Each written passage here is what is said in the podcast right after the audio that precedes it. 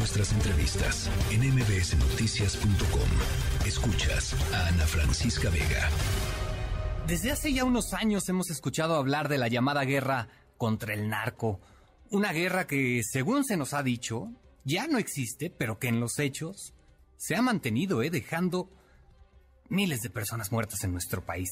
La organización Data Cívica presentó con copia oculta se trata de toda una base de datos e informes que revelan la realidad de esta guerra, que aunque se ha intentado mantener oculta, bueno, pues hoy se pone a disposición de la ciudadanía. En la línea telefónica tenemos a Mónica Meltis, ella es directora ejecutiva de Data Cívica. Mónica, ¿cómo estás? Buenas tardes.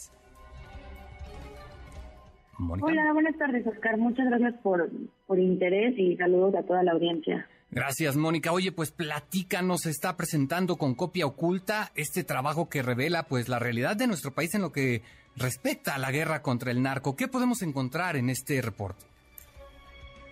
Pues sí, presentamos eh, tanto datas cívicas en conjunto con Intersecta, eh, una base de datos, eh, bueno, en realidad es un proyecto que se llama Con Copia Oculta, cuyo centro es la base de datos, es una base de datos que nosotros le llamamos base de datos oculta, que hasta ahora había sido en realidad oculta, eh, ocultada por eh, no solamente este sexenio, sino los anteriores.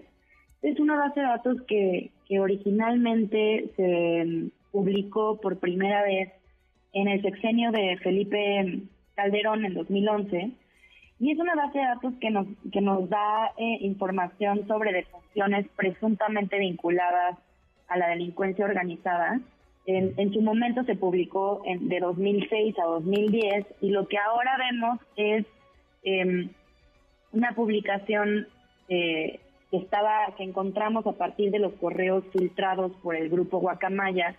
Eh, recordarán que el año pasado hubo una filtración de los correos de la Secretaría de Defensa Nacional, en donde eh, lo que hemos encontrado es que hay una, una base de datos eh, que se comparte entre diferentes instituciones eh, de seguridad pública, entre las cuales está la SEDENA, la CEMAR, el Centro Nacional de Inteligencia, la Guardia Nacional, eh, entre otras, que es un grupo que se llama Grupo Candado, Grupo de Contacto de Alto Nivel para la Atención de la Delincuencia Organizada.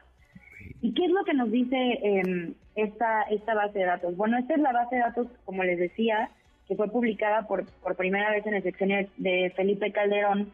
Después hubo una filtración en el sexenio de Enrique Peña Nieto de la base de datos al, eh, al programa de política de drogas del CIDE. Y posteriormente se hizo una serie de solicitudes de información tanto a la Fiscalía General de la República como a la Secretaría de Defensa Nacional en el año 2020, solicitando información sobre homicidios vinculados a la delincuencia organizada de, del 2018 al 2020, a lo cual ambas instituciones respondieron que eh, no existía tal información. Lo que hoy vemos es que esta información sí existe, eh, se recopila y se actualiza eh, semanalmente por este grupo candado y además, bueno, se ha mantenido oculta, ¿no? ¿Qué es lo que vemos a partir de esta base de datos? Les cuento que es una base de datos que eh, estamos haciendo pública en la página de concopiaoculta.org, en donde se registran de 2017 a 2020 cerca de 60 mil hechos violentos eh, que causaron eh, 71 mil personas fallecidas. Ahora, ¿qué es lo que es importante de esta base de datos eh, que nos preocupa? Estamos en un contexto en el cual se le está otorgando eh, mucho poder a las Fuerzas Armadas, por un lado, y por otro lado se están cerrando mecanismos eh, de acceso a la información como el INAI, por ejemplo. Y, lo que nos dice esta base de datos es, eh, de, estos, de estas 71 mil personas fallecidas, el 99% de los casos reportó al menos un muerto que fue catalogado por el Estado como un presunto delincuente. Y, y esto, digamos, es, es preocupante porque no hay información para clasificar a estas personas como delincuentes realmente, ya que solamente el 6% de los casos eh, en donde hay un asesinato se registra un grupo delincuencial. Eh, como ustedes sabrán, el, el les cuento les cuento que el, el delito de delincuencia organizada es algo que está tipificado, ¿no? Sí. Y bueno, es, sumamente extraño que eh, se, se catalogue casi al 100% de las personas que están que están asesinadas en este contexto del combate al crimen organizado como presunto delincuentes, pero que no haya información para clasificarlos así, ¿no? Entonces lo que vemos es una profundización, eh, por un lado, por supuesto, de la continuación de la estrategia de la guerra contra el narcotráfico en este sexenio, eh, pero por otro lado, eh, una profundización de la estigmatización de las personas que son asesinadas en el contexto de la guerra contra el narcotráfico. Es decir, eh, no hay un análisis, eh, una investigación de que, que, nos determine que estas personas efectivamente eran delincuentes de la delincuencia organizada. Solamente hay una, solamente se abre una investigación en el 22, en el 24% de los homicidios atribuidos al crimen en esta base de datos. Entonces, digamos que preocupa la narrativa de que que, continúa desde el sexenio de Felipe Calderón de, entre comillas, se están matando entre ellos, en algo malo andaban. Sí, sí, incluso Mónica, mucho se habló en su momento de los llamados daños colaterales. Ahora estamos hablando de la criminalización de civiles, delicadísimo. Exacto. Es muy delicado, sobre todo, eh, te cuento, Oscar, porque algo que es muy eh, sospechoso y, que, y, que, y que desde nuestra postura pareciera que hay cierto encubrimiento del actuar de las Fuerzas Armadas. Eh, porque, bueno, una supondría que si las Fuerzas Armadas están en, eh, en territorio cuando hay un enfrentamiento, pues habría mayores capacidades para registrar de forma adecuada este tipo de, eventos, ¿no? Lo que vemos es que en realidad, em, por ejemplo, cuando, cuando el, el, 24% que te comentaba, eh, que es el, el porcentaje de, eh, de veces que se abre una carpeta de investigación cuando hay un asesinato relacionado con delincuencia organizada, baja a un 8% eh, cuando hay un intercambio de disparos entre presuntos delincuentes y autoridades. Entonces, otra vez, lo que vemos es no solamente la preocupación por eh, una base de datos opaca, que además es una base de datos que lo que vemos, por lo que podemos entender de, los correos filtrados eh, de la Secretaría de Defensa Nacional, es que esta es la base de datos que se utiliza para la toma de decisiones de seguridad pública, ¿no? en el país. Llama, por supuesto, muchísimo la atención esto que nos comentas. Ah, parece haber una clara intención de blindar a las Fuerzas Armadas, ¿no? Y sobre todo eh, en esta época donde, bueno, se les, se les está dando un poder increíble, ¿no? Como nunca antes.